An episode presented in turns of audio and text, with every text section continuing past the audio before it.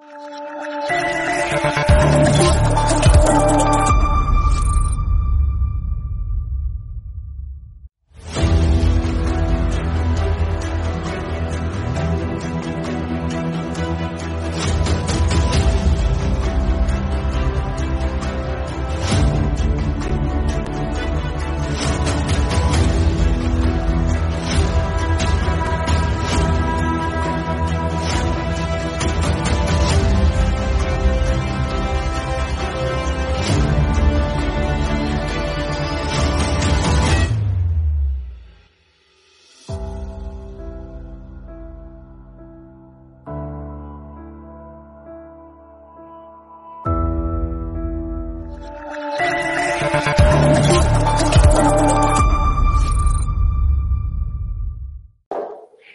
Buenas noches, espectadores de estado de alarma. Ya sabéis que estos días estaremos emitiendo entre YouTube y edatv.com, pero les tengo que avisar que se tienen que registrar en edatv.com. ¿Por qué? Porque los próximos días dejaremos de emitir estos programas en YouTube porque estamos alto de la censura, de la estigmatización, de que nos desmoneticen y al final hemos creado esa plataforma televisiva 360, multisoporte, con radio, con web y con apps para teléfonos móviles, para televisiones, Smart TV, que ya está causando furor con más de 32 canales donde el común denominador es la libertad.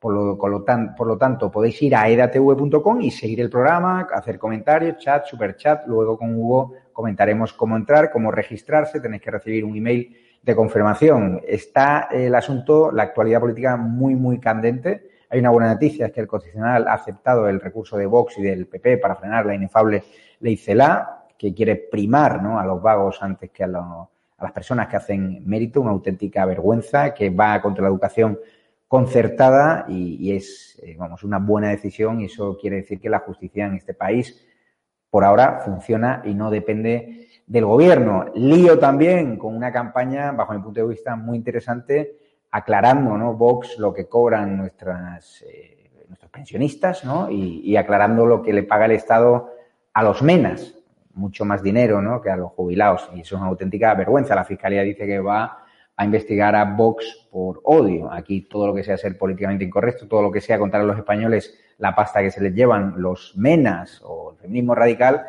es odio, una forma de estigmatizar, ¿no? Otra vez a la formación de Santiago Abascal que ha entrado en guerra frontal contra Díaz Ayuso. En teoría no iba a haber ataques cruzados, pero hasta hoy Isabel, la presidenta de la Comunidad de Madrid, en la sexta.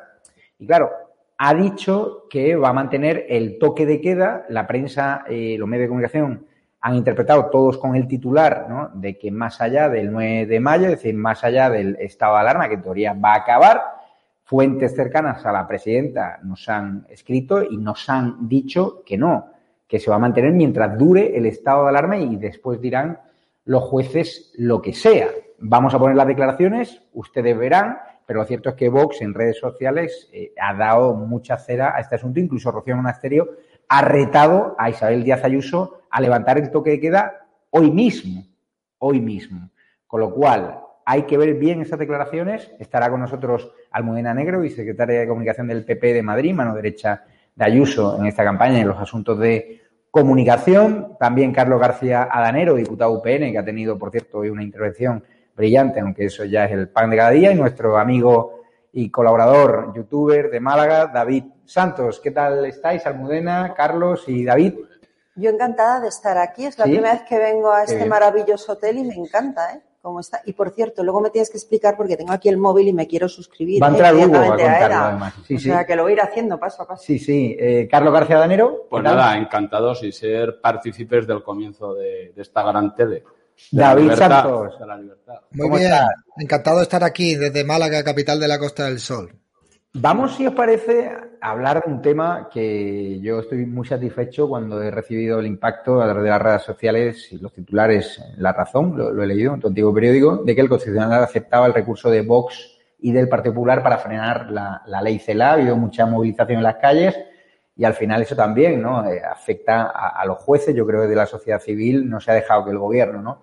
Impongan esa inefable ley CELA que, como digo, prima más a los vagos que a la gente que hace mérito. En Navarra también os habéis movilizado muy bien. ¿Cómo lo valoráis en el Partido Popular? Pues nos parece estupendo. De hecho, presentamos el recurso al Constitucional y, como bien has dicho, nos movilizamos en las calles de toda España contra una ley profundamente injusta, no solo porque acaba con el esfuerzo, el mérito y la capacidad en la enseñanza, que es el eterno sueño de la izquierda, para igualarnos a todos por lo bajo y para tener una sociedad sumisa y llevar a los chavales a la escuela no para enseñarles a pensar, sino lo que deben de pensar, sino es que además era un ataque frontal contra la escuela concertada, esa escuela concertada que ahora Ángel Gabilondo, que está de telonero de Isabel Díaz Ayuso, dice que quiere mantener y también y sobre todo una crueldad tremenda contra los alumnos de la educación especial. Una, una, educación especial que también querían liquidar en Madrid, como todo el mundo sabe, Isabel Díaz Ayuso, el gobierno de la comunidad, aprobó ya el decreto, la ley del gobierno que permite que esto no vaya a suceder en nuestra comunidad. Se han prorrogado los conciertos 10 años y también a los colegios de educación especial. Así que le hemos hecho frente desde el Partido Popular, pero vamos, sin ningún miedo, porque es que es una ley tan injusta cuando tú intentas dominar las mentes para controlar la sociedad, que es algo propio de los ingenieros sociales, quienes más lo padecen son los más vulnerables. Y precisamente, efectivamente, y precisamente entre los más vulnerables son las personas que se están formando en ese momento. Es decir, los alumnos en las aulas.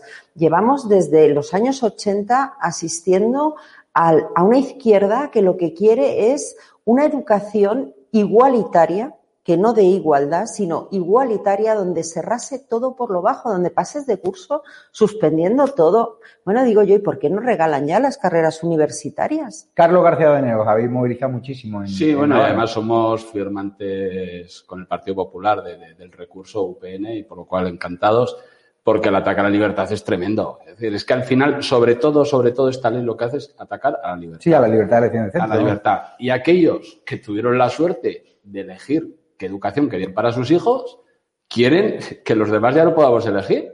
O sea, y dices, no, la ministra eligió lo que le dio la gana para sus hijas, muy bien, fenómeno. Y dices, no, y a partir de ahora ya no, ahora ya, oye, cada uno, el que tenga dinero que, o sea, estamos, volvemos a aquello de, tú has ido a un colegio pago, pues que ahora ya esa distinción no había porque todo el mundo podía elegir lo que le diera la gana de educación. Pues no, ahora el que, que el que tenga dinero, como pasa siempre, se podrá pagar lo que quiera y el resto de la gente no. Y claro, pues los hijos de los ministros, pues sí, podrán, ir, podrán elegir colegio. Pero los hijos del que le llega el sueldo como le llega, o, no te digo ya parados, etcétera, esos no, eso es donde llega el gobierno. Es que es un disparate de tal calibre y luego consecuencias ya directas. Nosotros, por ejemplo, el ataque a la diferenciada es absoluto, en contra otra vez de la libertad de elección de centro y eso ya está teniendo consecuencias en Navarra que ya hay amenaza de cerrar los centros, hmm. de, no concertar y prohibir esos centros. Pero es que estamos retrocediendo. Es que algo que en España se había conseguido hace muchos años, gracias a Dios, cada uno podía hacer lo que le diera la gana en cuanto a la elección de centro, pues, oye, dicen estos que no, que van a decir ellos, como dijo la ministra Cela, los hijos son suyos, pues va a decir cómo, cómo educa a los hijos que son suyos. Luego le diremos que nos pague todo lo de los hijos, pero, pero bueno, yo creo que sobre todo, sobre todo, yo estoy convencido de que este recurso va a tener recorrido porque el ataque a la libertad es tremendo. El artículo 27 de la David, David Santos, ¿cómo veis la ley CELA? ¿La justicia en este país funciona? ¿Podemos confiar en, en el Constitucional, que lo ha admitido a trámite, pero luego tienen que ser los jueces del Constitucional los que decidan, ¿no? Hombre, yo espero que en este país eh, los padres puedan elegir eh, cómo educar a sus hijos, ¿no? Estamos viendo cómo la izquierda cada vez pues está intentando adoctrinar más a los niños y con temas muy escabrosos. Hemos visto como esta semana la señora Sara Hernández, la, alcaldesa de Getafe, pues eh, repartía folletos en colegios con el eslogan de apaga la televisión y enciende tu clítoris, ¿no? No entiendo muy bien la obsesión que tiene la izquierda por la sexualidad de, los niños, ¿no? Y, decía abiertamente ella que es que todos los niños y niñas y adolescentes tienen derecho a tener eh, unas relaciones íntimas eh, satisfactorias.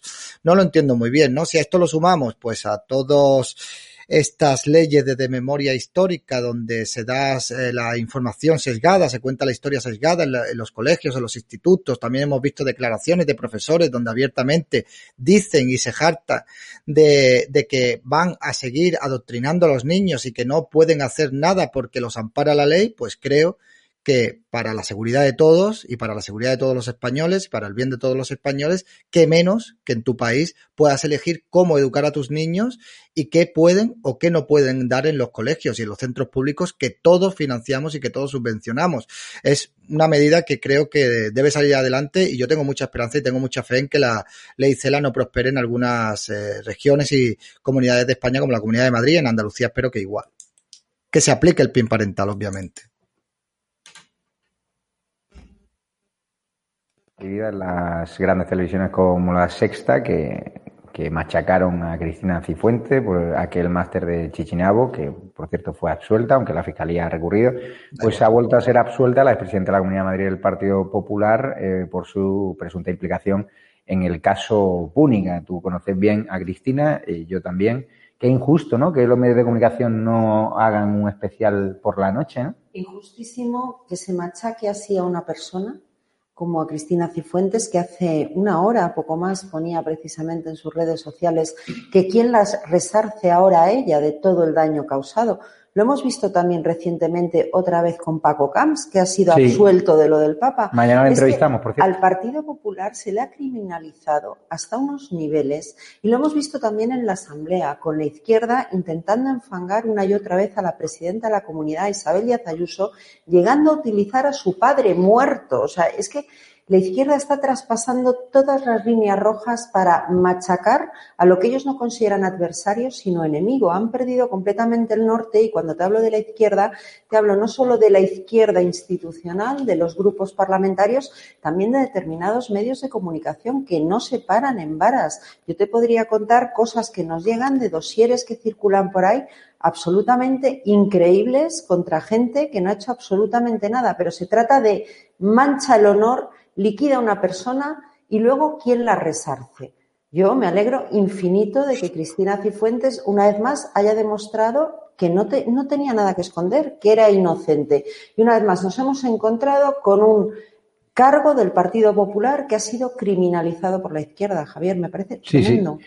Carlos, eh, otra vez eh, la evidencia ¿no? de que la izquierda machaca, pero, luego nunca resarce y es una injusticia, ¿no? Porque, bueno, yo no, conozco a Cristina Cifuentes, pero evidentemente conozco su trayectoria y, sobre todo además lo que se tarda, ¿no? Porque al final eh, te cargas, desde luego, la carrera política de esa persona, personalmente la hundes, con todas las consecuencias derivadas que tiene eso, que muchas veces no se ven, eh, no es el caso concreto, pero desde luego hay muchas personas, por las afecciones que tienen desde el punto de vista familiar, etcétera, por unas noticias de ese calibre, y luego se demuestra tu inocencia pero claro, ya nadie, nadie te va a resarcir, pero es que además se tarda mucho. Yo no sé cuándo empezó lo de Cristina Cifuentes, pero qué decir, lo de, eh, este, lo de Camps, pues hace ya un, montón de años y estás años y años en boca de todo el mundo por una cosa que luego no se ajusta a la realidad. Pues que ya... Y, ya te han hundido, desde luego políticamente por supuesto, pero personalmente de todo, desde todo el punto de vista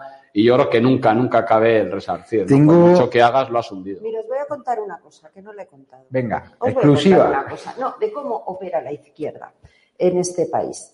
Eh, Sabes que voy de candidata con Isabel Díaz Ayuso en el número 19 de la lista, etcétera, etcétera. No, es mentira. Bueno, pues resulta que yo me divorcié, es que tengo que hablar de mi vida personal para hablar hace 15 años. Ah, vale, vale, porque ahora está con Hoy me llama un compañero periodista, porque sabes que soy periodista, y dice, oye, que ha llegado a mi redacción una empresa que tenía tu marido, ex marido hace 15 años, que es que tú no la has declarado en el registro de bienes de hace dos años. La máquina. Y lo querían publicar. ¿En serio? Te lo prometo.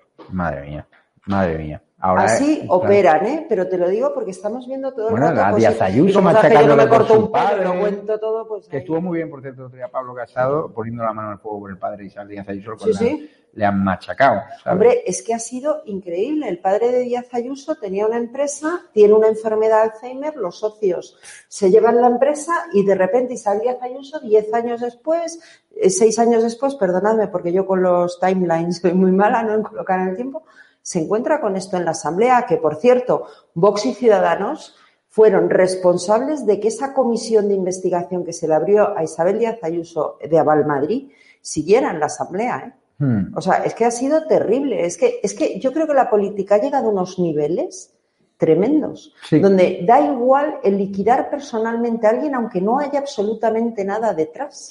Eh, David Santos, ¿a ti te parece normal que haya un juez en este país que haya dado luz verde para destruir las cintas del Paseando a Miss Delphi de Ábalos por Barajas? Es decir, a una genocida eh, perseguida que tiene prohibida su entrada en la Unión Europea, resulta que la reciben eh, de Strangis en el aeropuerto, eh, la justicia cierra el caso y ahora se destruyen las pruebas sin que nadie las haya visto.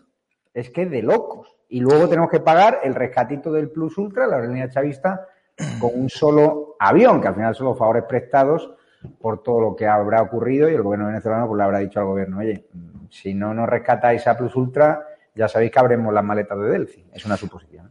Mira, precisamente eh, lo que estabais comentando ahora, eh, para que veáis la comparación de cómo se juzgan a los políticos que son de centro o de derecha, cómo se juzga por parte de la prensa y por parte de la sociedad, cosa que hacen muy bien, cómo pueden destruir a una persona cómo vulneran su presunción de inocencia, cómo le hacen una campaña para desprestigiar a esa persona y cómo acaban con su vida política y social, ¿no? Sin embargo, pues aquí la izquierda puede hacer absolutamente lo que le dé la gana, que no tiene ningún tipo de repercusión, que no pasa absolutamente nada y que las televisiones no se hacen eco ni activan ese rodillo mediático, ¿no? Me parece, pues, ¿qué me va a parecer, Javier?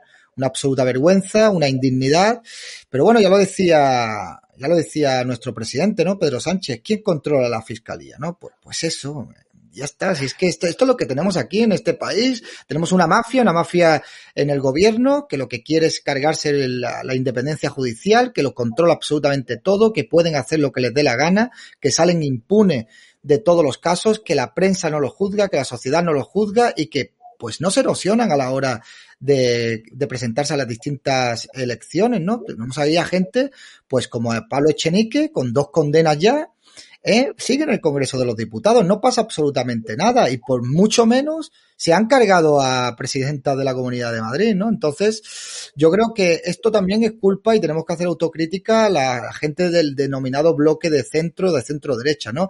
Todo esto es fruto de nuestros, de nuestros complejos. La izquierda no tiene complejos, la izquierda le da absolutamente igual, todo lo arregla con que la prensa manipula, con que sois unos fascistas, con que sois unos fachas, y después la derecha, en el momento en el que te señalan o, o haces alguna cosa que parece ser que es indecente o que está mal, sin tener un juicio, pues ya parece que te tienen como que apartar, ¿no? Y tenemos que aprender la lección, hay que utilizar las mismas armas que esta gente. Si algún político hace algo que esté mal, debe dimitir. Pero hasta que no juzgue o no lo juzgue un juez o no haya una sentencia judicial, para mí un político no debería de dimitir. Vamos con la tensión cruzada que ha habido hoy eh, entre Vox y el, y el Partido Popular en Madrid. Hay elecciones el 4M. En teoría no iba a haber eh, fuego cruzado, pero quedan poquitos días, comparten muchos votantes y el lío está porque Isabel Díaz Ayuso, la presidenta de la Comunidad de Madrid, ha ido a la sexta y, le han preguntado ¿no? si va a mantener el toque de queda. Vamos a escuchar lo que ha dicho y, vamos a analizar también algún titular o titulares que han salido que han provocado, por cierto, la, también la reacción de Vox achacándole a, Díaz Ayuso de que haya basado su campaña en la libertad, ¿no? Cuando está imponiendo un toque de queda. Además tenemos al Almudena Negro que va a trasladar la versión directa, a mí también me ha escrito explicando ¿no? E, ese momento, pero hay que escucharla y luego también leeremos los titulares de prensa para saber si es verdad lo que dicen esos titulares o, o lo que dice esta declaración Díaz Ayuso, directamente. Entonces entiendo lo que me está diciendo, que no va a continuar, que entiende que no va a continuar el estado de alarma al pedir el amparo a los jueces. ¿Y qué restricciones? ¿Quiere mantener el toque de queda? Nosotros mantener, sí, por ahora vamos a seguir manteniendo este toque hasta las 11, que insisto, para una ciudad como Madrid es un cierre importantísimo, con las restricciones, por ejemplo, de no más de reuniones de cuatro personas dentro, seis fuera en la hostelería, que las personas intentar que no se reúnan en las casas. De hecho, creo que solamente las personas que viven solas pueden recibir a un, pueden recibir a otra, pero lo ideal es que nadie se reúna a las mismas. Muchas mascarillas. Leo el titular de Andrea 3. Isabel Díaz Ayuso dice que Madrid mantendrá el toque de queda tras el fin del estado de alarma. Es, que, claro, e, eso es lo que me sorprende, ojo, ¿eh? Y este canal no, no, no sospechoso, es decir, guarda mucho equilibrio entre el Partido Popular y, Vox, pero claro, me escribieron rápidamente la Comunidad de Madrid diciendo, no, no, es evidente que se refería a que mientras esté el estado de alarma, que en el momento que lo levanten, fuera el toque de queda. A mí me gustaría saber si ha dicho eso o no. Porque bueno, ha dicho lo que se ha visto, ¿no? Que ha dicho. Es que muchas veces tenemos el problema también que nos fiamos de lo que leemos, o oímos por ahí y en base a eso reaccionamos sin ir a la fuente original. Lo que ha dicho Isabel Díaz Ayuso tiene todo el sentido. Mientras siga el estado de alarma en vigor, que además sabéis que es que hay que cumplir con la mm. normativa y la Comunidad de Madrid siempre ha cumplido con las leyes, se va a mantener el estado de alarma hasta las 11. Una vez decaiga el estado de alarma, si finalmente decae, porque también sabéis que aquí la izquierda es un día sí, un día no, y luego ya veremos lo que pasa, pues si decae el estado de alarma, a partir de ese momento será la comunidad autónoma quien, siguiendo los consejos de las autoridades sanitarias, presente a los jueces lo que se hace o lo que no se hace. Es que aquí además eh, es Elena Resano de la Sexta la que induce, bajo mi punto de vista bascal, a, darle un, guantazo a Ayuso en toda regla, pero creo que el, que el tuit estaba inducido y que no dice Ayuso en el corte. No sé, Carlos, tú yo, neutral. Yo, eh, yo lo que le he oído le entiendo que se está refiriendo hasta el 9 de mayo. O sea, a mí no me cabe la menor duda. no se dice en ningún momento tras el estado no, no, no, Pero, pero dicho eso, eh, a ver, yo creo que si alguien en España es bandera de que ha manejado el equilibrio entre libertad, economía y salud es la presidenta madrileña. O sea que me extrañaría mucho que en este momento estuviera tirándose a una piscina que ya veremos lo que pasa. Pero si es la, la única que ha sido capaz de toda España de mantener ese equilibrio entre, entre esos tres factores, ¿Cómo va a Bueno, yo, yo lo he entendido así, vaya, igual. No, pero que además. Eh, es que yo creo que es Una de las personas de su máxima confianza me ha escrito. sobre las declaraciones de la presidenta de que mantendrá el toque de queda es evidente que será mientras que exista el estado de alarma. Posteriormente los jueces dirán qué se puede hacer. Entonces yo me he ido al corte original, vamos a escucharlo de nuevo y le preguntamos a, David Santos, que además que, es afín a, Vox, a ver si ahí se entiende que es tras el estado de alarma, antes, durante, pero yo no lo he entendido como lo ha reflejado el grupo A3 Media, la verdad. Vamos a ver a Díaz Ayuso entiendo lo que me está diciendo que no va a continuar, que entiende que no va a continuar el estado de alarma al pedir el amparo a los jueces. ¿Y qué restricciones? ¿Quiere mantener el toque de queda? Nosotros mantener, sí, por ahora vamos a seguir manteniendo este toque hasta las 11, que insisto, para una ciudad como Madrid es un cierre importantísimo con las restricciones, por ejemplo, de no más de reuniones de cuatro personas dentro, seis fuera en la hostelería, que las personas intentar que no se reúnan en las casas. De hecho, creo que solamente las personas que viven solas pueden recibir a un, pueden recibir a otra, pero lo ideal es que nadie se reúna a las mismas. Muchas mascarillas, muchas...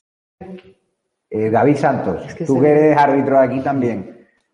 yo creo que, Yo lo que entiendo es que ha tenido un lapsus y que no le ha contestado a la, a la, a la pregunta que le ha hecho la entrevistadora. Creo que se refiere a que lo va a mantener por ahora, pero claro, Mm, no lo sé, pero es tan sencillo como que Díaz Ayuso en su cuenta de Twitter pues lo aclare en un momento y ya está. Y dígalo, mira, yo he querido decir esto y se acaba la polémica, es así de ¿Ha aclarado su entorno más próximo a los medios de comunicación? Sí, yo acabo de revisar su, cuenta principal de, Twitter y no, no, no se ha manifestado. O sea, es tan sencillo como eso. Mira, he querido decir esto, ya está, y se acaba con la polémica, no hay más. Vamos a escuchar a Rocío Monasterio, a, a su rival en el mismo espectro ideológico, aunque los sondeos apuntan a que van a tener que gobernar juntas, aunque alguna fuente del PP me cuenta que hay sondeos internos que dicen que el PP podría rozar ya la, mayoría absoluta. Yo soy de la teoría que eh, va a necesitar a Rocío Monasterio y creo que harían también un buen tándem de gobierno porque les unen eh, muchas cosas a Díaz Ayuso y a Rocío Monasterio por supuesto, eh, Rocío mucho mejor que el inefable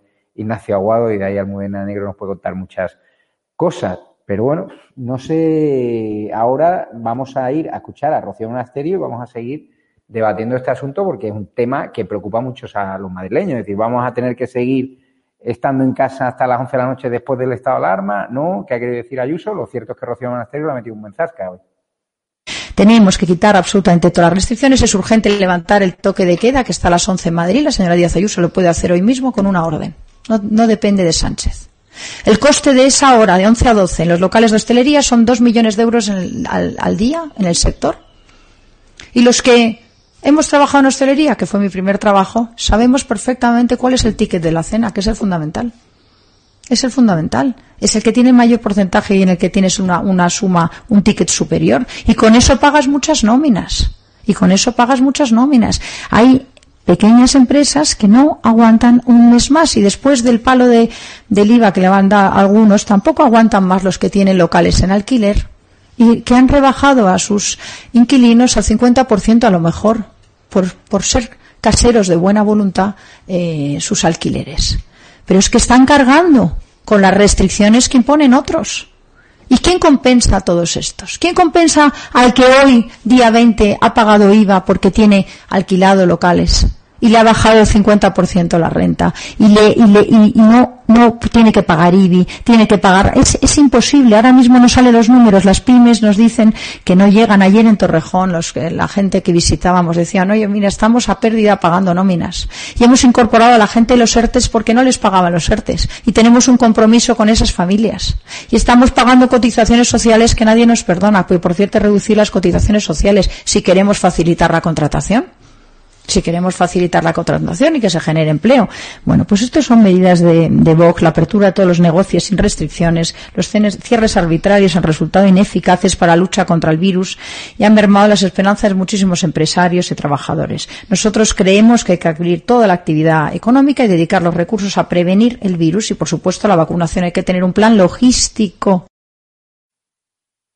Almudena eh, Negro ha retado directamente a la presidenta de la Comunidad de Madrid a levantar el toque de queda. Hay muchos espectadores que están diciendo que si estamos, yo en mi caso, a favor del toque de queda, yo no estoy a favor de, por supuesto, del toque de queda, de ninguna restricción de libertad. Creo que han sido medidas que nos han asfixiado a todos, a los hosteleros, y que bajo mi punto de vista no tiene mucho sentido, pero entiendo que la presidenta de la Comunidad de Madrid está cumpliendo la ley, está cumpliendo los mandatos de no la ley, sino los mandatos de un gobierno central. Es decir, Almudena, querría preguntarte, ¿podría levantar el toque de queda eh, Díaz Ayuso? No, no se puede levantar el toque de queda. Hay un estado de alarma y un decreto de estado de alarma que da a las autonomías un cierto margen para cerrar o a las 9 o a las 10 o a las 11. Nosotros hemos cerrado la hora más tarde posible y no podemos hacerlo porque cumplimos la ley. Claro, a mí es que no había visto ¿eh? las declaraciones de Rocío Monasterio, pero me sorprenden mucho, porque fíjate, la prudencia desde tiempos de Aristóteles es una de las virtudes del político, y a mí estas declaraciones me han parecido frívolas. Pero a mí me sorprende, porque Rocío Monasterio suele ser muy, muy rigurosa y en Vox. O sea... Que cuando en campaña intentas sacar la cabeza como sea, pues te pasan estas cosas que desde luego no están llevadas por la prudencia ni por el rigor en ningún caso porque aquí eh, lo que plantea la señora Monasterio es levantemos mañana el toque de queda, como si aquí realmente no hubiese un virus que está lamentablemente campando a sus anchas, como dice mm. la presidenta. Oye, que cerrar a las 11 en Madrid efectivamente ya es mucha restricción, porque Madrid es una ciudad donde se sale de trabajar más tarde, donde a las 11 normalmente hay mucha vida en la ciudad y es como cerrar a las 8 o a las 9 de la noche en otras regiones o en otras provincias de España. Esto es así, pero también hay una realidad y es que tenemos un virus y que Madrid lo que estaba haciendo es guiarse por expertos, no por un comité de espectros como hacía Pedro Sánchez, sino por comités de expertos, que además han funcionado y hemos cogido las zonas básicas de salud, los test de antígenos, eh, en terrazas que haya seis personas, dentro que haya cuatro, la ventilación cruzada, eh, también la restricción de horarios que tiene su porqué no es por capricho. Entonces a mí de verdad es que me parece que hay que ser mucho más prudente, mucho menos frívolo y no hacer política a golpe de tuit, que es lo que me da la impresión que en esta ocasión lamentablemente ha hecho Rocío Monasterio, a la que yo tengo un gran respeto. ¿eh? Carlos García Danero, tú además que has vivido los debates sobre las prórrogas del estado de alarma, que te sabes perfectamente el dedillo. la ley, es decir, la Comunidad de Madrid, Díaz Ayuso, podría levantar hoy el toque queda como la puede en ningún caso, en ningún caso. Tiene una hora de margen, como los de más Y yo vuelvo a insistir, es que es la presidenta que mejor está, desde mi punto de vista, lógicamente, pero que mejor está manejando la situación. Es que no, yo creo que no hay otro ejemplo en España. Entonces, eh, echarle a la culpa, pero si es que es para darse con un canto en los dientes, que sea capaz de mantener el mayor margen de libertad, el mayor margen de negocios abiertos con lo que está suponiendo y todo eso con el virus o controlado o descontrolado como el resto, porque es que nosotros mismos, eh, en mi comunidad, estamos disparados. Hemos sido, ahora no sé exactamente cómo estamos, pero hemos sido durante semanas los que más casos teníamos, etcétera, por, en proporción y tal, por cada 100.000 habitantes y estas cosas. Y, y sin embargo estábamos cerrados o solo las terrazas abiertas, etcétera. Y por lo tanto, y, cerrando a las nueve de la noche. Entonces, yo creo que, bueno, que, la presidenta de Madrid lo está haciendo en ese sentido, yo creo que lo está haciendo, desde mi punto de vista, vuelvo a insistir, la que mejor, y creo que eso pues también tendrá su recompensa por parte de sus convecinos eh, el día 4 de mayo. David Santos, eh, la audiencia, los espectadores me dicen, ¿por qué hay alguien del PP, otro de UPN y no hay nadie de Vox? Digo, hombre, hasta donde yo sé, David Santos no es del PP ni de Ciudadanos. A, ver, yo no soy de nadie, yo voto a Vox, pero no pertenezco a ningún partido político. No, o sea... pero afín a Vox, digo, defensor de Vox. Bueno, defensor de, yo defiendo mi voto y defiendo, por ende, defiendo a Vox. Eh, a ver, yo respecto a este tema sí que es cierto que tengo entendido que, que, una comunidad autónoma no puede levantar el toque de queda, es verdad. Pero corregidme si me equivoco, que en la Comunidad de Madrid se cierra el toque de queda a las 11 de la noche, ¿no? Cierto. Vale. Bueno, eh, creo que hay un margen que establece que se podría cerrar una hora más tarde, por lo que creo. Es que el margen es a las 11. Creo que es hasta las 12. No. ¿Seguro? Es que el margen está establecido, las 10 es la hora y puedes ir una hora para adelante o una hora para atrás. Que muchas comunidades lo que están haciendo es cerrar a las 9. A ver, lo cierto, David, es que en Andalucía estamos jodidos. Eh, estamos jodidos. Bueno, yo tengo entendido, tengo entendido y tengo datos, y a lo mejor estoy equivocado, que creo, creo, y suponiendo lo, que estoy en lo correcto y Almudena no, que a las 12 se podría eh, eh, eh, cerrar los comercios. Y creo que es ahora, si es posible que se pudiera atrasar el toque de queda, en el caso de que se pudiera, sí que creo que sería muy interesante, sobre todo para el tema de cenas en, pues en bares, en restaurantes y tal, que ya me lo ha puesto en duda Almudena, pero creo que es así, yo tengo entendido que es así, luego lo comprobaré de todas formas y bueno, pues eh, si no se puede levantar el toque de queda por ley, que lo entiendo, lo que sí espero, que pues que nada más que se quiten o quiten el toque o quiten el estado de alarma, que, que, que, ya quiten el toque de queda, porque la, la, verdad es que creo que no funciona absolutamente para nada, la verdad. No tiene si, se, si se mantienen las restricciones, es decir, a, a, los comercios eh, o a los locales nocturnos, eh, se controlan, que no se puedan abrir y tal, pues creo que la gente pues, podría salir perfectamente a la calle. Yo es que de verdad que estas medidas, yo creo que es mejor que la gente esté en la calle, en lugares públicos, en lugares visibles, que esté controlado, que estén guardando las medidas de seguridad, a que la gente realmente pues vaya a hacer fiestas ilegales o se metan en las casas, que es lo que hace al final, ¿no? La gente ya está harta, la gente está cansada, llevamos ya más de un año así, la gente ya ha empezado a perderle respeto al tema de, del coronavirus y la juventud es así, se van, se reúnen en casas, hacen ese tipo de fiestas y creo que la solución no es encerrarlos. Pero tengo que reconocer también que yo estuve en la Comunidad de Madrid y te dejan un tiempo también para ser justos, te dejan un tiempo a partir de las 11 de la noche para que tú vuelvas tranquilamente a, tu casa. O sea, que no son tan estrictos de que a las 11 de la noche empiezan a multar. Por el tema de los comercios, de los restaurantes y tal, sí que sería interesante si se pudiera si se diera el caso mm. de aumentar una hora para que pudieran facturar un poquito más. Si fuera así, si tengo yo razón, o Almudena, ya no lo yo, sé. Yo estoy con David en que a mí no me gustan las restricciones, mucho menos me gustan los toques de queda. Desde luego no me gusta un estado de alarma que se ha estado utilizando para gobernar por decreto, aprobar leyes como la del CNI, la ley CELA, etcétera, etcétera. Y por supuesto, ahí en contra.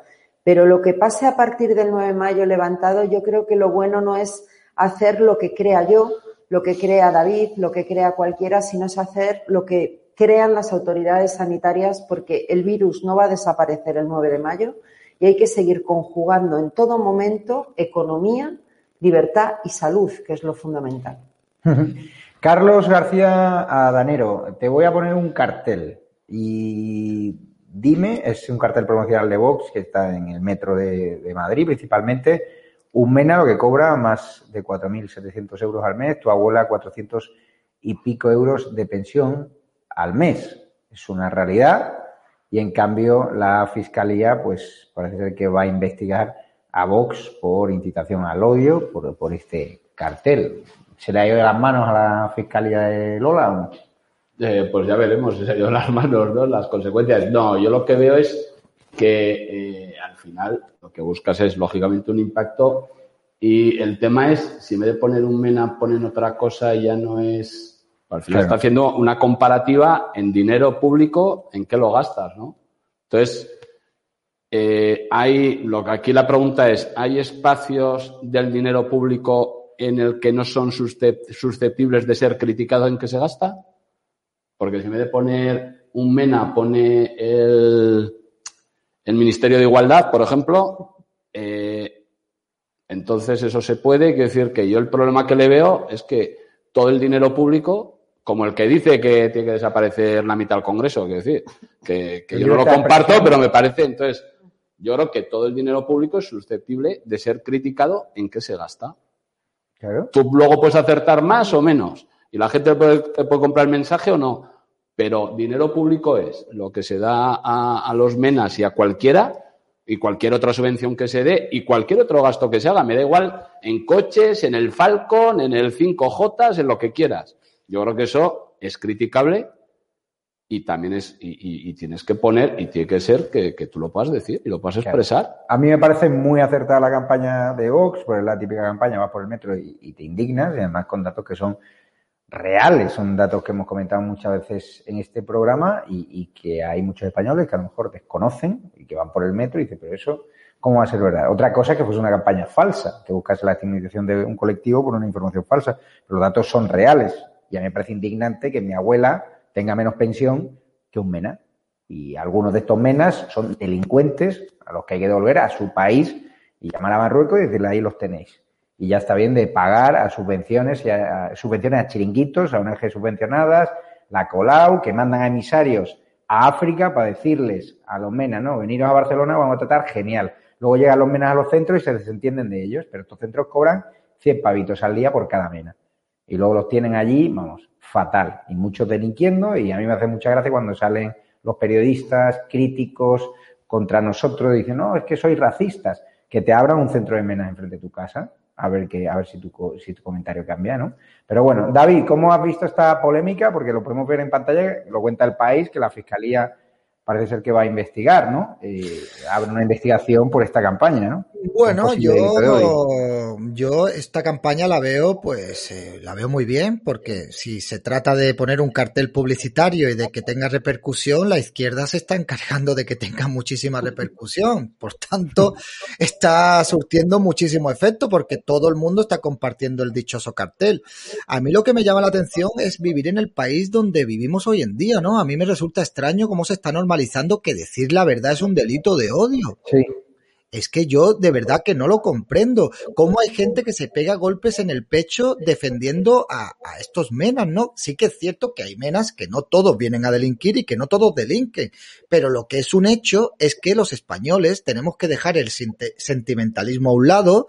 Nosotros no somos los tutores legales de esos niños, no son nuestros niños, como decía Teresa Rodríguez, son los niños de los países de donde vienen, tienen unos padres, tienen unas familias que los mandan para acá para luego en muchos casos hacer una reunificación familiar. Es decir, intentan hackear el sistema de inmigración, intentan hackear nuestro sistema para salirse con la suya. Entonces, yo creo que, como bien ha dicho Carlos, tenemos derecho a criticar todo lo que se gaste o, a donde vayan destinados todo el dinero público o parte del dinero público. Tenemos derecho a, decidir. Pues mira, a mí no me gusta que mi dinero vaya destinado a estas cosas. A mí no me gusta que mi dinero eh, vaya para niños que no deberían de estar aquí y que mi abuela pues esté cobrando una pensión que no le alcanza para llegar a final de mes y que tiene que decidir entre enchufar la calefacción o llenar la nevera. Y esa es una realidad, una realidad donde hay muchísimos españoles que lo están pasando mal, una realidad de un país donde los recursos son limitados y se tienen que gastar en los españoles, en los españoles que somos de aquí y que lo necesitamos, ¿no? Yo creo que esto no va a prosperar, que la Fiscalía no va a ver ningún tipo de delito de odio. Por otra parte, decir también que el tema de los menas no se puede ocultar, es un problema, según el sindicato policial, un sindicato policial de Madrid, tres de cada cuatro menores detenidos por algún tipo de delito son menas ocasionan muchísimos problemas, son protagonistas de muchas manadas de agresiones sexuales. El gobierno de Pedro Sánchez ha destinado 28 millones de euros en estos menas y es que nos cuestan cuatro mil y pico euros al mes, según el juez Calatayud, que es eh, juez especializado en menores, nos cuestan hasta, hasta 7.744 euros al mes cada mena, que eso no quiere decir que ese dinero vaya para los menas, no, pero son centros, tienen que pagar a los educadores, vigilantes de seguridad, manutención y luego, cuando cumplen la mayoría de edad, tienen una paga de 470 euros durante seis meses. Yo creo que esto no es normal. Esos niños tienen que estar en sus países con sus padres. Y si sus padres nos hacen cargo, que se encarguen sus países, que tendrán allí sus servicios para cuidar a estos niños, ¿no? Por tanto, me parece muy bien que pongan estos carteles y que Vox, pues, eh, no tenga miedos ni tenga tapujos a la hora de denunciar estas críticas y estas cosas que las sufrimos, lamentablemente, la mayoría de, de barrios obreros en nuestro país. Santiago Abascal se ha referido en un mitin multitudinario que ha dado hoy en el barrio madrileño de, de Hortaleza esta polémica. Vamos a escucharle. Cada vez que pisamos las calles y acudimos a las plazas, con toda claridad a todos vosotros, delante de los medios de comunicación, que no es aceptable que esos a los que traen ilegalmente, a los que ofrecen un falso paraíso, a los que condenan al gueto y que luego sueltan por las calles, convirtiéndolas en inseguras y atemorizando a la gente y cometiendo robos, no pueden costarnos 4.700 euros al mes, mientras nuestras abuelas cobran pensiones de 426 euros. Y hoy lo hemos puesto en un cartel.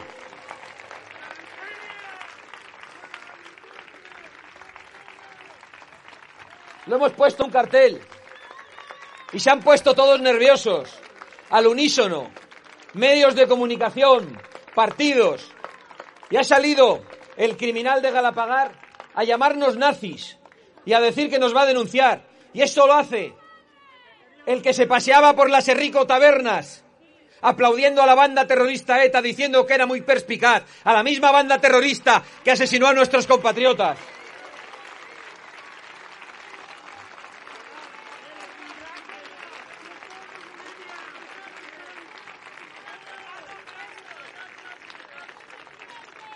Y ha dicho la Fiscalía, la Fiscalía de la señora Delgado, la pareja de Garzón, están todos en el ajo, que van a investigar el delito de odio de Vox.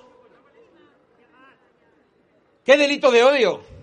Si nosotros no odiamos ni a los inmigrantes legales, ni a los ilegales, ni a los menores extranjeros no acompañados. A quienes detestamos es a los políticos progres que les traen, que les mienten, que les condenan a ellos a la delincuencia y a vosotros a la inseguridad que la Fiscalía nos retire el cartel y después que la Fiscalía suba a esta tribuna durante esta campaña electoral y que nos arrebate el micrófono, porque lo vamos a decir todos los días, porque vamos a defender a los españoles, porque vamos a decir la verdad y porque aquí no nos va a callar nadie.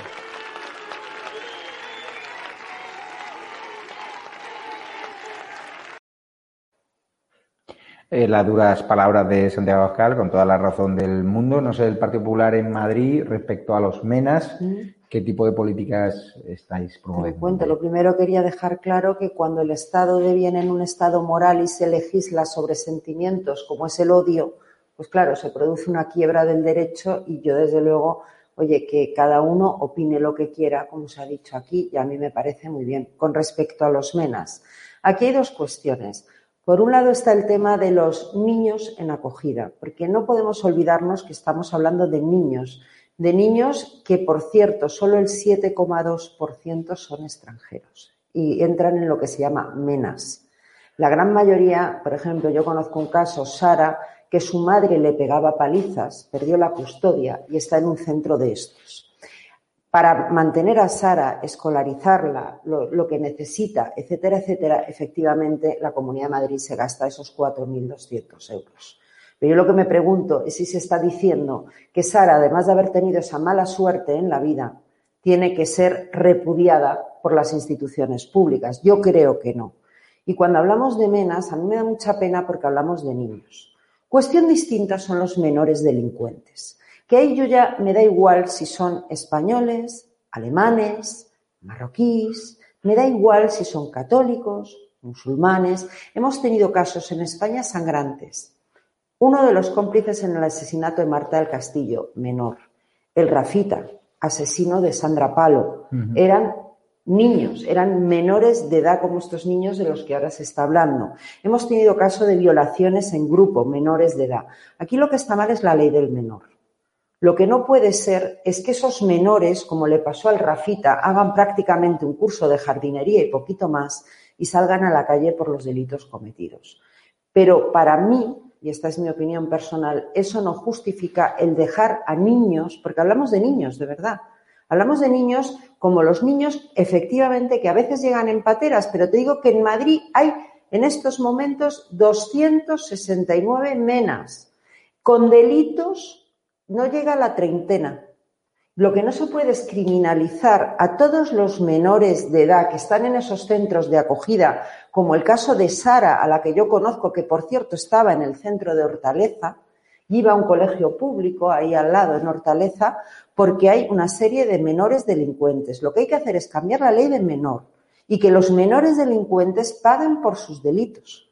Y si además son extranjeros, si se puede, luego se les extradite o no pero no criminalizar todo el tema de los menores, porque eso a mí me parece muy grave. Me llega información de última hora de que el señor Carlos García Danero la ha liado en el Congreso otra vez.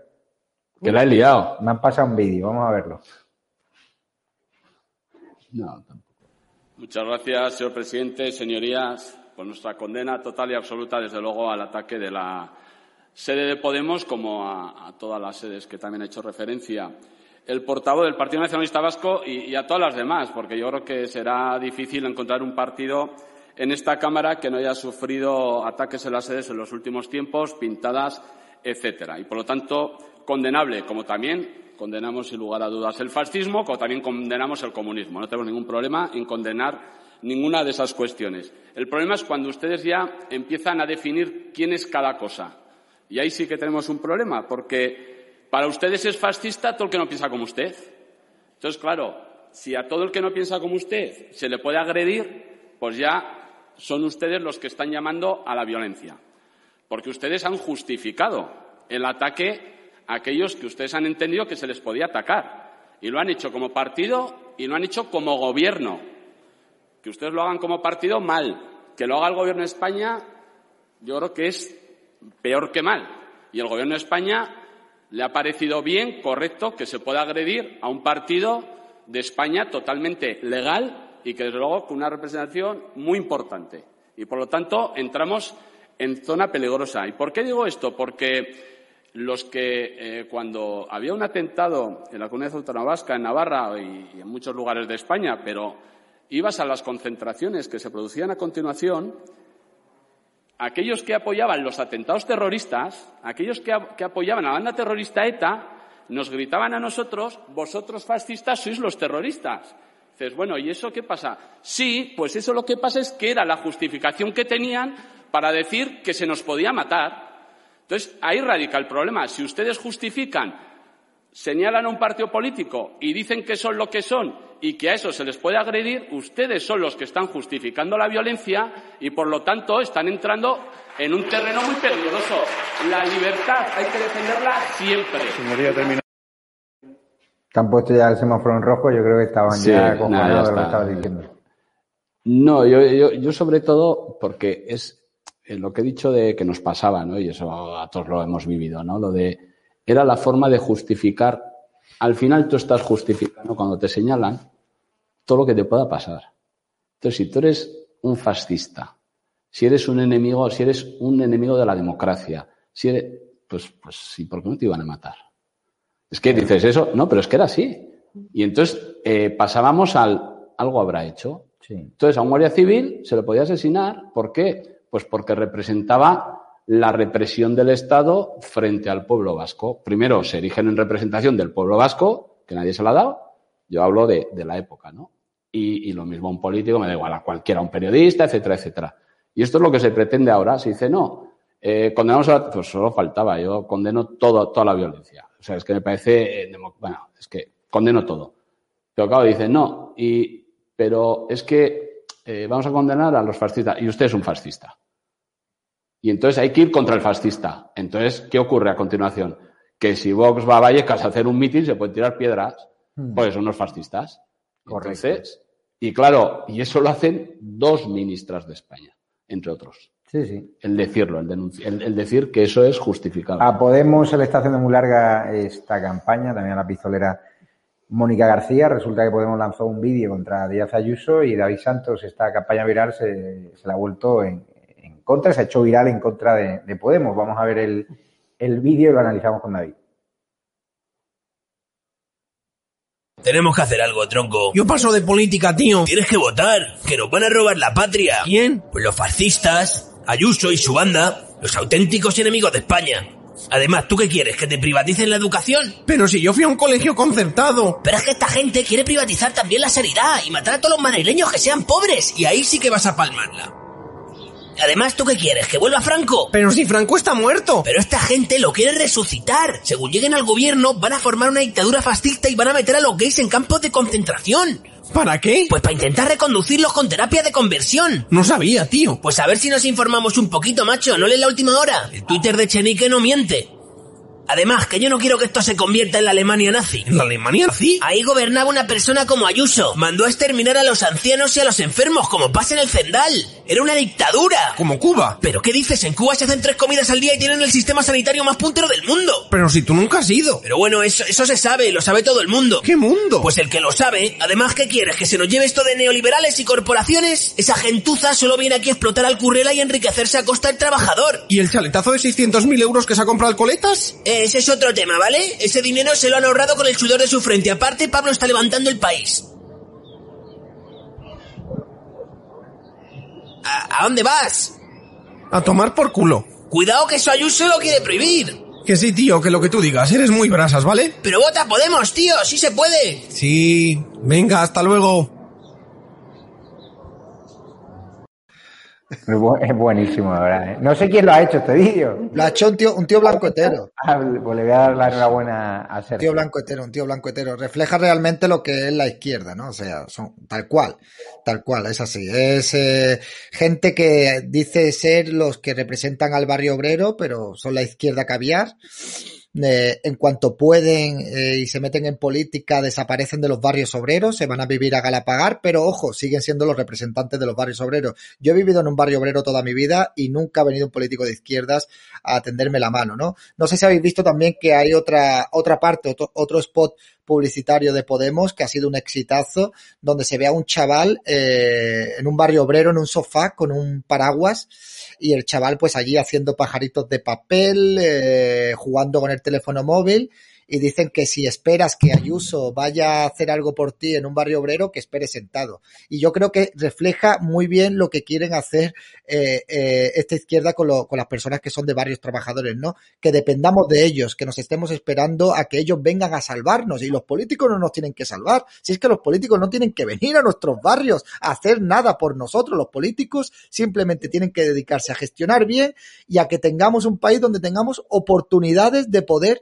eh, avanzar y de, do- y de poder progresar, no depender directamente de ellos, ¿no? Pero son así, son, son así, no se salen de ese, de ese discurso, se llaman progresistas, pero de progreso no tienen nada, son decadentistas, como yo digo. Madre mía, te despido ya, David Santos. muchas gracias. Muchas gracias. Un Síganlo en abrazo. sus redes, en su canal también. Venga, y hasta también en el canal de datv.com. Y está por ahí Hugo Pereira, ¿no? ¿Qué tal? ¿Cómo estáis? Aquí estamos.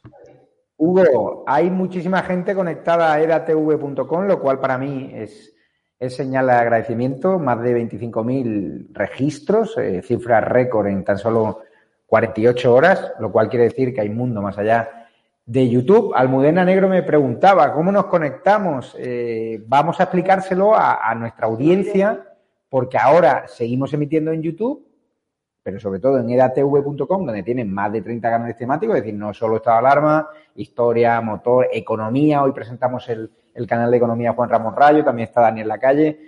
También hay canal de bitcoins, de- como digo, de motor, de historia. O sea, hay de absolutamente todo tipo de temática de otros youtubers como Rubén Gisbert. ¿Cómo son los pasos, Hugo, para que también lo aprendan? Aunque Carlos García de Enero y su mujer creo que ya están registrados en todos los dispositivos. Bueno, pues es muy sencillo, ¿no? Registrarse. Está mi pantalla por ahí, Ricardo, la puedes poner en pantalla, vale la redundancia. Ahí está. Bueno, estamos viendo eh, edatv.com. Lo primero de todo siempre es entrar en edatv.com. Como veis aquí arriba, yo lo tengo aquí ya, eh, ya entrado, ¿no? En la, en la plataforma edatv.com. Eso es lo primero. Y una vez que estemos en la plataforma, es muy sencillo. Si estamos registrados ya, para poder entrar, como siempre digo, es muy sencillo. Entráis aquí, iniciar sesión, ¿no? Pero la cuestión es, si no estáis registrados, venimos aquí, a quiero registrarme. Pinchamos en este botón y como veis nos lleva a esta pantalla. que eh, tenemos que introducir pues unos datos muy básicos. Nombre, yo voy a ir haciéndolo para que veáis que es muy sencillo, en directo. Pablo Iglesias Turrión. Entonces se, nos colapsa la, plataforma, Javier. bueno, y luego el correo, que he creado, que he creado un correo eh, al uso, ¿no? Eh, para, para, vosotros. Así que nada, eh, nombre, apellidos, correo, pinchamos en que sí quiero recibir por correo electrónico ofertas especiales, todo tipo de información relevante, importante sobre esto, alarma, y le damos a continuar. Una vez que eh, le demos a continuar, pues tenemos que aceptar el contrato de suscripción. Lo leéis con calma, eh, lo leéis y le dais, una vez que lo hayáis leído, le dais a continuar.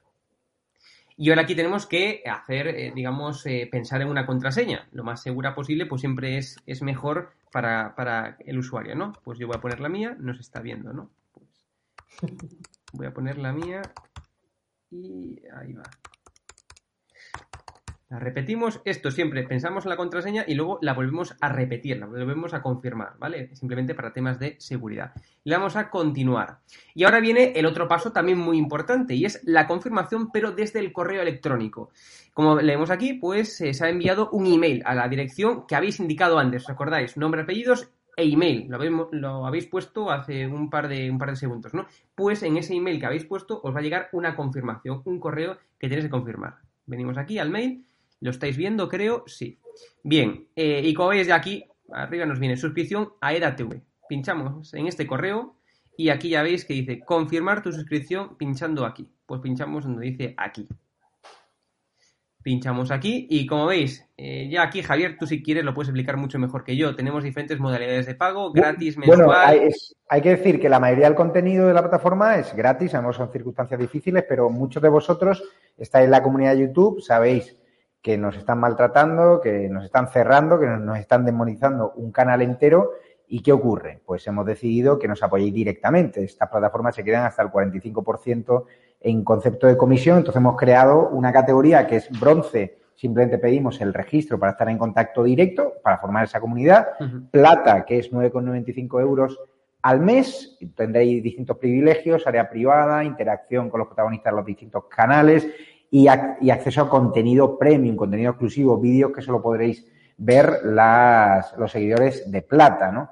También eh, tenemos la categoría oro, que son 24,95 euros al mes. Si pagáis el semestre es más barato y si pagáis a nivel anual es mucho más barato. Con lo cual, si nos pueden ayudar, hay un TPV virtual, llega directamente y, y, es una forma de ayudarnos y sobre todo no pasar por la caja de YouTube o de Patreon. Los que queráis seguir en Patreon porque os gusta, los privilegios se van a respetar, por supuesto. Los que queráis pasar de Patreon a, la, a nuestra comunidad directa o, de la comunidad YouTube a edatv.com, tenéis que daros de baja en esas plataformas. Es decir, nosotros no podemos hacer esa gestión de dar de baja en YouTube o en Patreon porque son empresas americanas y ya tienen su sistema. Os dais de baja y os venís directamente a edatv.com y hay un pago directo. Es decir, simplemente cobra el banco la típica comisión que le cobra a los comercios por el TPV, que creo que no llega ni al, ni al 2,5%. Con lo cual, de un 45 al 2,5% llega el dinero a nuestras arcas y sobre todo para mejorar, para ampliar equipo y ahora hay muchísimos gastos porque hay más de 32 canales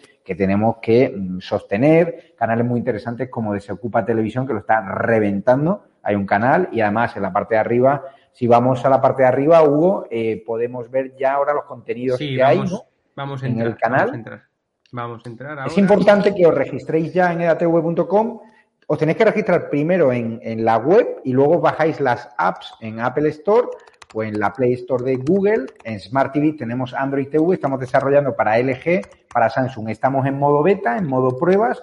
Habrá errores. Si hay errores, eh, escríbanos a estadoalarmatv.gmail.com con toda la paciencia del mundo. Por eso hemos salido en modo pruebas para también influir en esta campaña electoral tan necesaria para alejar el comunismo y el sanchismo de, la Comunidad de Madrid, ¿no? Y que se imponga la derecha. Ahora metemos los datos, ¿no, Hugo? Eso es. Estoy entrando para que veáis también cómo se puede acceder fácilmente y ahí está. fijáis, os fijáis que hay una... Ahora tenemos distintos temas. Cada carita es un tema distinto. Ahí hablamos del inefable Cintora, de, de Vito que la han vuelto a amenazar. Eh, ahí también está Eurico Campano, Rocío Monasterio, si clicáis, entráis directamente al vídeo, ¿no? El canal Estado de Alarma Financiero, que es muy interesante, canal de motor. Si clicáis en una carita, pues entráis directamente al vídeo y lo podéis ver y, es muy y comentar abajo, ¿no? Entonces, eh, gente que puede ayudarnos económicamente, pues sus comentarios van a la zona premium, a foros privados, son área privada que está muy chula, la que puede haber, va a haber incluso videoconferencias. Y en la camarita roja que tenéis arriba a la derecha, si clicáis, hoy los que habéis seguido a través de datv.com todos los directos de los mítines de Vox y el PP, pues aparecen ahí en esa categoría. Ahora entramos directamente en el directo de edatv.com, le damos al play y hay un comentario. Entonces, eh, ahora mismo estamos en directo en edatv.com directamente, sin filtros, sin censura. Entonces, hay una forma de comentar abajo, os metéis en la casilla blanca y comentáis. Arriba hay un super chat, hay distintas cantidades y cantidad libre. Eso nos llega también absolutamente de, de forma directa a nosotros. Es un método similar al que ya conocéis de aportación directa y ya podéis comentar lo que queráis en ese chat poco a poco. Ya sabemos que muchos de vosotros estáis más cómodos, más cómodos en el sentido porque ya os había acostumbrado, lleváis un año en YouTube, pero os pido que abandonéis y que os vengáis a datv.com porque nosotros en breve vamos a hacer el apagón, con lo cual que Dios nos pille confesado. Es importante que se registren porque si no, en YouTube de repente vamos a dejar de emitir esos vídeos y no vais a saber dónde estamos. edatv.com, los que sois más jóvenes, explicárselo a vuestros, a vuestros abuelos, a vuestros tíos, que hay mucha gente que nos pregunta que no sabe cómo hacerlo. Vamos a hacer todos los tutoriales que haga falta. Esto es una carrera de fondo, sobre todo es una televisión sin censura, una televisión de la libertad que está por y para vosotros, con lo cual cualquier crítica, cualquier sugerencia, cualquier ayuda que nos podáis hacer, genial. Pero lo importante es que sigáis apoyándola, consumiéndola, eh, quien pueda hacerse miembro de la categoría plata, oro, genial pero lo importante es que hagáis boca a boca ahora que estado alarma entra una nueva dimensión, edatv.com. Así que, Hugo, muchísimas gracias por tu ayuda. A ti. Y, nos vemos esta semana y tener todos los mítines de la tarde. la verdad que, Hugo, si la podemos poner en pantalla un segundo, todos los canales que hay, sí, sí, si bajamos un poquito. Mm. Aquí están todos. Pues ahí tenéis el canal de tecnología, la Contra TV, Estado de Alarma, eh, Desocupa TV, Roma Gallardo, un tío blanco hetero, hay un montón de canales. Un tío blanco entero que ahí está el vídeo viral, por cierto. Daniel Lacalle, un canal de caza, Sánchez Dragó, Pater Góngora, canal de toros, Rubén Gisbert. Es decir, a diferencia de YouTube, ya ahí lo tenéis muy concentrado y es más fácil a la hora de elegir, segmentar, comentar. Apoyen esta televisión, ahí tenéis a Raúl, un canal de medicina, canal de Lorenzo de motos, Infoblogger, Carolus, que es un canal de Bitcoin para los que les guste, y nuestros amigos de, de Periodista Digital, Juan Ramón que presenta hoy una entrevista que le hago muy interesante a las once y media de la noche en su canal. Así que Fundación Villacinero, Frikis, Wall Street Wolverine y nada. Almudena, ya te hemos enseñado cómo registrarte. En cuanto salga de aquí sabes lo que estoy haciendo. Ah, bueno, bueno, eso espero. Vale, latuerca.com. Y si no, si no me llamas, Almudena, y te pongo yo ahí todo. Y Carlos García Ganero, que ya se ha suscrito a todos lados, me ha dicho un pajarito. Pues daros todas las gracias, os dejamos con el lado más oscuro de los medios lo dicho, hay otra forma de ayudarnos que con una cuenta bancaria que de forma directa hacéis una pequeña donación, muchos de vosotros lo hacéis a través de cuenta bancaria o a través de PayPal. Creo que la podemos ver en imagen, ¿no? La cuenta. Pues ahí, ahí la tenéis. Es una cuenta directa de, de Ibercaja. Ahí no hay ningún tipo de comisión. Y este vehículo de libertad que nace, de verdad, necesitamos más ayudas, más fondos. Nos vamos a recorrer toda España, vamos a dar la batalla cultural. Pero es importante que quien pueda que nos ayude. Y quien no compartan vídeos boca a boca y suscríbanse en edatv.com, la televisión de la libertad, la televisión sin censura y la televisión que va a hacer historia y que ya ha puesto muy nerviosa, por cierto, a la izquierda y a sus terminales mediáticas. Un abrazo fuerte, le dejamos con Luis Valcarce, el lado más oscuro de los medios. Luego entrevisto a Juan Ramón Rayo, luego viene Dragó, pero ya pueden seguir todos los contenidos en edatv.com, que no digan que, que no digan que no les hemos avisado. Si el día que hagamos apagón, ya saben dónde estamos, en edatv.com. Un abrazo fuerte, nos vemos.